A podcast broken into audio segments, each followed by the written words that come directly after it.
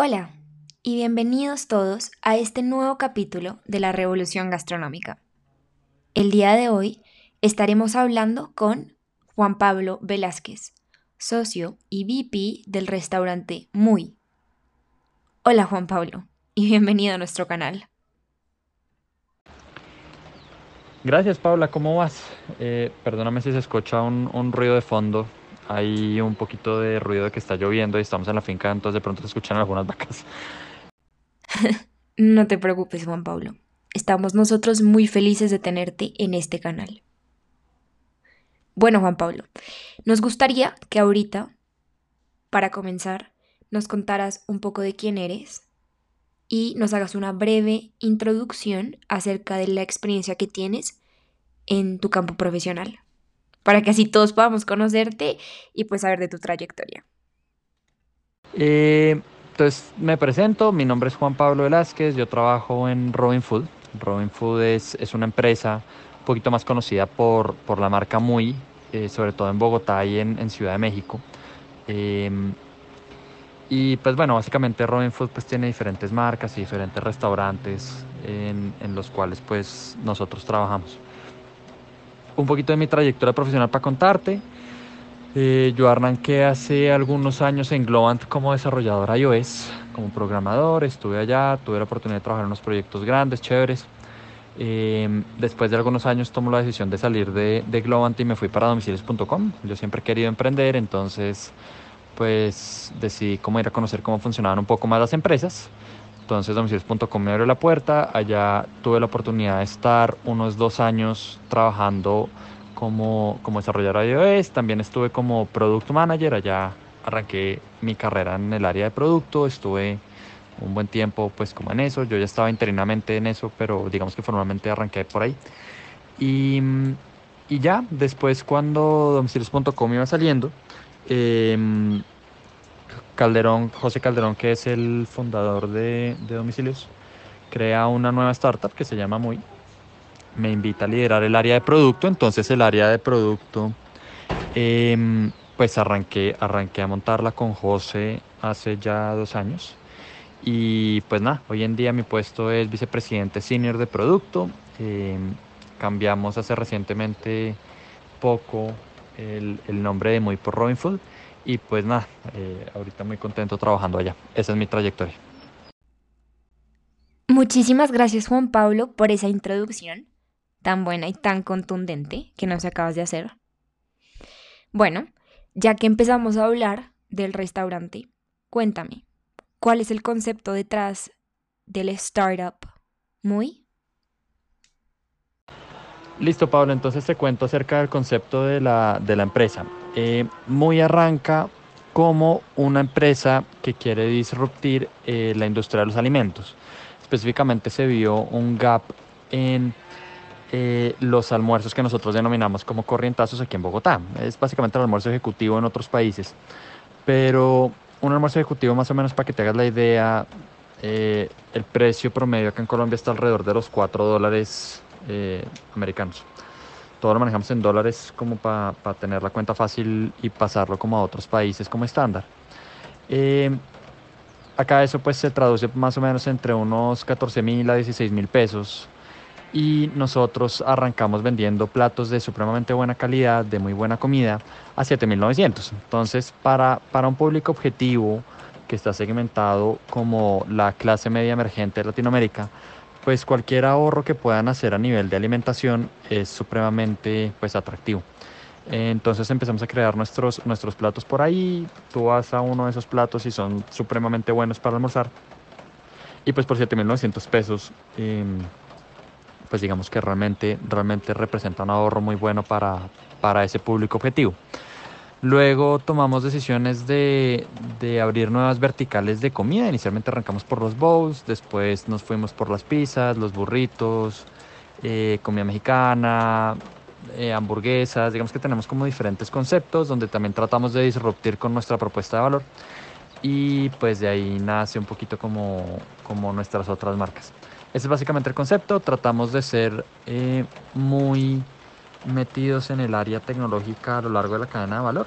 Entonces nosotros le metemos tecnología desde que llega la materia prima hasta que le entregamos el plato al cliente final e incluso mucho más. Y pues ahí digamos que tenemos muchas formas de, de innovar y disruptir el mercado. Qué interesante, Juan Pablo. Sobre todo la parte que dices al final acerca de cómo han querido disruptir e innovar en este tema de la gastronomía metiendo la tecnología desde el punto de partida hasta el final, ¿cierto? En todas las etapas pues del restaurante.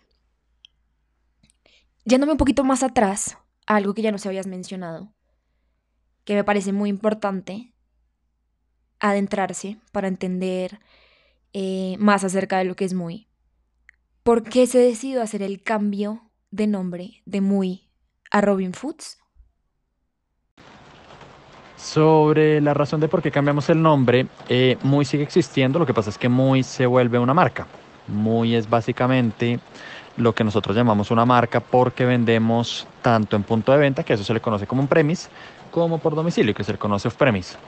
Pero en el momento en que nosotros arrancamos a crear nuevas verticales de comida, como la pizza, como los burritos, como las hamburguesas, como digamos que todas nuestras, nuestras nuevas marcas de comida, esas se llaman marcas virtuales porque las vendemos únicamente a través de, eh, marcas off-premise, de plataformas off-premise, entonces las puedes conseguir en Rappi, en iFood, en Uber Eats, etcétera, etcétera.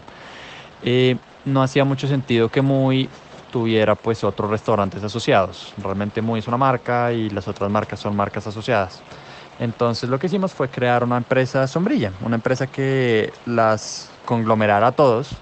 Eh, si quieres, hasta la idea de un Unilever, un Procter Gamble, que cada una tiene sus marcas de Head Shoulders, Dove, Pantene, digamos que pues un montón de marcas y lo que hay es una gran empresa encima que, que se encarga como de gestionar todo. Eh, y pues hicimos exactamente lo mismo con Muy. Muy se vuelve una marca y Robin Food es la empresa que controla todas las marcas de comida. Es eso. Clarísimo, perfectamente claro. Muchas gracias Juan Pablo. Ya entendemos la razón que va detrás eh, de lo que pues de lo que era muy y ahora viene siendo toda esta cantidad de marcas debajo del nombre pues de, de Robin Foods, ¿no? Bueno, ya que aclaramos este tema, me gustaría saber un poquito más a fondo de pues de Robin Food, ¿no? ¿Cuál era el plan original de desarrollo que tenían para la empresa? ¿Y tú crees, Juan Pablo, que por la situación actual, la pandemia, este ha sido afectado? Mira, Paula, el plan original de, de Muy, que después pasó a llamarse Robin Food, em, estaba muy enfocado en la apertura de locales. Entonces nosotros buscábamos crecer lo más que pudiéramos en los lugares a los cuales llegábamos con una oferta supremamente atractiva, con un menú muy orientado a nuestro público objetivo y pues con unos... Em, tal vez temas supremamente innovadores en cada una de nuestras propuestas de valor. Entonces tratamos de meterle mucha tecnología a cada proceso, a la cadena de abastecimiento, a la preparación de platos, la producción. Eh, digamos que teníamos mucho tema de enfocarnos era en expansión local. Eh, ese era como nuestro plan original en, en un principio. Qué bueno, me imagino que esto fue afectado por la pandemia o me equivoco, cómo ha sido este cambio del plan original al nuevo. Eh, pues Paula, efectivamente la pandemia sí afectó a, la empresa, claramente. Porque, pues como tal, pues un cierre de restaurantes donde nuestra principal enfoque era en vender en los puntos de venta y pues hay una cuarentena, pues obviamente nos, afecta pues directamente. En ese momento la compañía eh, hace, hace una pausa completa de los, de los puntos de venta. Y lo que nosotros hacemos es que hacemos un, un, pivoteo en la manera de pensar y en la manera de acercarnos a los consumidores. Vemos que hay una oportunidad gigantesca en delivery. Vemos que en off-premise tenemos un potencial gigante que no teníamos, o bueno, sí teníamos claro, pero, pero pues decidimos cómo migrar todos los esfuerzos hacia allá y dedicamos pues todos los esfuerzos de la compañía a, a la venta off-premise, a la venta a través de domicilio, a la venta a través de plataformas. Eh, cambia claramente nuestra estrategia de expansión de locales porque pues no, no tenía mucho sentido pues expandirse localmente en, en cuarentena eh, y lo que la compañía hace es migrar directamente a una venta off-premise completa. Eh, a medida que avanzando la pandemia, la, la pandemia pues digamos que mm, eh, la empresa va viendo cómo se va desarrollando las cosas, se van tomando diferentes decisiones estratégicas. Hoy en día ya, tanto en Colombia como en México y ahora en Sao Paulo, todos los cloud restaurants que tenemos de Robin Food pues están vendiendo on-premise, están vendiendo off-premise y pues ya la compañía está en, plena recuperación, las cosas van supremamente bien, creciendo y pues ya otra vez hay un enfoque en, en expandirse nuevamente. Claro, fuertísimo, me imagino, me imagino las repercusiones que debieron tener y me imagino todo el cabezazo y todas las juntas que debieron haber tenido para pues darse cuenta de la manera en la que tenían que pues sí que cambiar este plan inicial a lo que están haciendo hoy en día. Y de la manera que me lo explicas me queda muy claro que lo hicieron de la forma correcta. Ahora ya pensando en otra cosa. Y mm, ya los dos habiendo discutido de que has hablado de que tu empresa fue hecha para disruptir e innovar en el mercado de la comida, ¿tú sientes que hasta el momento teniendo en cuenta la situación actual y antes de la pandemia, ¿esto se ha logrado? Pues mira, Paula, eh, yo sí creo que estamos disruptiendo en el, en el sector alimenticio. El sector alimenticio le hacía falta un jugador supremamente fuerte en esa categoría de almuerzos ejecutivos a, a, precios buenos, con comida supremamente buena, con un servicio rápido. Eh, pero la cantidad de tecnología y la cantidad de eficiencia en los procesos que le metemos a nuestra compañía, desde que está la materia prima hasta que el plato llega al consumidor, es, es de verdad pues una cosa de, de locos. Nosotros nos enfocamos mucho en que cada fase del proceso esté 100% controlada, esté siendo 100% efectiva. Eh, los procesos operacionales que tenemos internamente dentro del restaurante, dentro de la parte administrativa, están enfocados en ser lo más eficientes posibles, costo eficientes y también tratando de generar mayor beneficio a nuestros usuarios. Entonces, pues sí, te podría decir que efectivamente estamos disruptiendo en cada eslabón de la cadena de valor del sector alimenticio. Juan Pablo, otra duda que me surge es, habiendo nosotros hablado de la importancia que es o que era para muy, ¿cierto? En el plan original, de crear locales que estuvieran cercanos a su target y pues sí a su público objetivo, ¿cierto? Que son personas que van más hacia el estilo de comida muy buena, pero con precio bajo, ¿cierto? Lo que llamamos, como nos habías mencionado tú, comúnmente eh, el almuerzo ejecutivo. ¿Tú sientes que ha sido difícil llegar a este grupo de gente eh, por la pandemia y por el tema de, delivery? ¿O, o no? O, o si se han encontrado muchas dificultades con, pues, con la premisa o pues con el concepto original que tenían, o se han dado cuenta por el contrario que ha sido algo muy fuerte. Pues mira, Paula, la premisa inicial eh, con todo esto que surgió de la pandemia y con todo lo de Ofremis, al contrario, nos dimos cuenta de que realmente sí íbamos por el camino correcto y de que, pues claro, la pandemia nos cambia algunas cosas, eh, nos toca enfocarnos en, en, otros temas, pero definitivamente pues la gente sí le gusta el concepto, el modelo de negocio tiene mucha, mucho potencial que estamos explotando bien. Claramente siempre hay un margen de mejora, siempre hay cosas que tenemos por mejorar. La cantidad de proyectos que llevamos dentro de Robin Food es una cosa increíble. Eh, y todo el tiempo pues es una mentalidad de, de, innovar, de disruptir, pero, pero el modelo inicial y la concepción inicial de nuestro propósito y nuestra visión se mantienen hoy en día. Nosotros en ese propósito de alimentar a todos los latinoamericanos con comida supremamente buena a un precio supremamente asequible, eh, se sigue manteniendo, se sigue manteniendo y nuestros cloud restaurants hoy en día los estamos usando aún de más maneras gracias a, a ese concepto inicial que teníamos, a algunas diferentes decisiones estratégicas que se han tomado a lo largo de los años y con pandemia pues claramente hay un enfoque full hacia los premis, hacia plataformas. Eh, hay cosas que, que, nos bloquean, hay cosas que definitivamente no nos bloquean y al contrario nos empujan más pero el modelo inicial se mantiene y, y, nuestra propuesta de valor sigue y a la gente le sigue gustando y la compañía va cada vez mejor que nunca. Tienes toda la razón.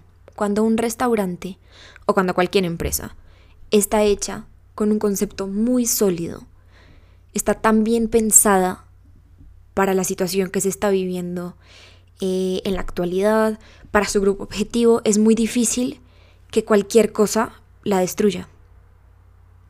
Bueno, pensando un poquito más de los cambios que tuvieron que hacer durante, pues durante la pandemia, pues ya que esto es lo que definitivamente nos está marcando.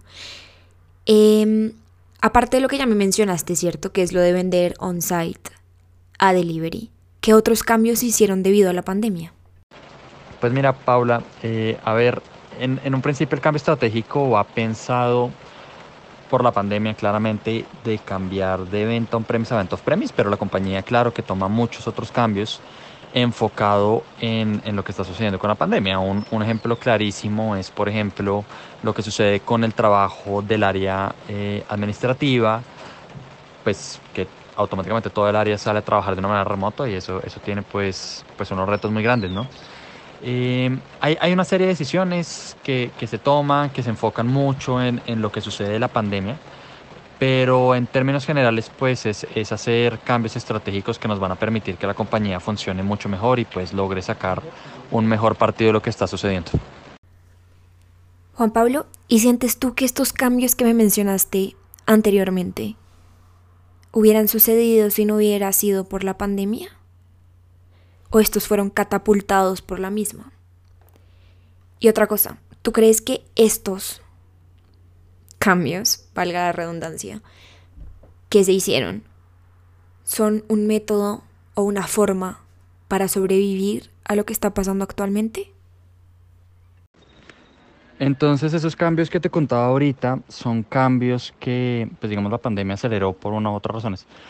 Pero pues los cambios sí son definitivamente buenos y son cambios que se van a mantener a futuro. Eh, al contrario, la pandemia nos obligó a pensar de unas maneras un poquito diferentes a las que teníamos inicialmente planeadas, pero, pero definitivamente son cambios que se van a mantener a futuro y son cosas que al contrario nos dan una nueva visión de negocio, nos abren nuevas verticales y eso le tiene que dar un empujón muy bueno a la compañía en los próximos meses y años por venir.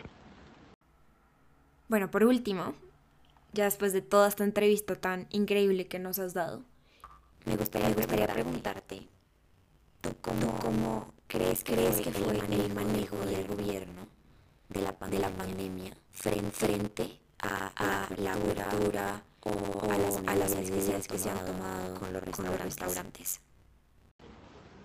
Pues mira, Paula, el gobierno nacional tomó una serie de, medidas para ayudar a los restaurantes, para ayudar a los pequeños y medianos y grandes negocios también eh, de cara a todo lo que es la pandemia. Hay, una realidad y es que cada sector se ve afectado de una manera un poquito diferente.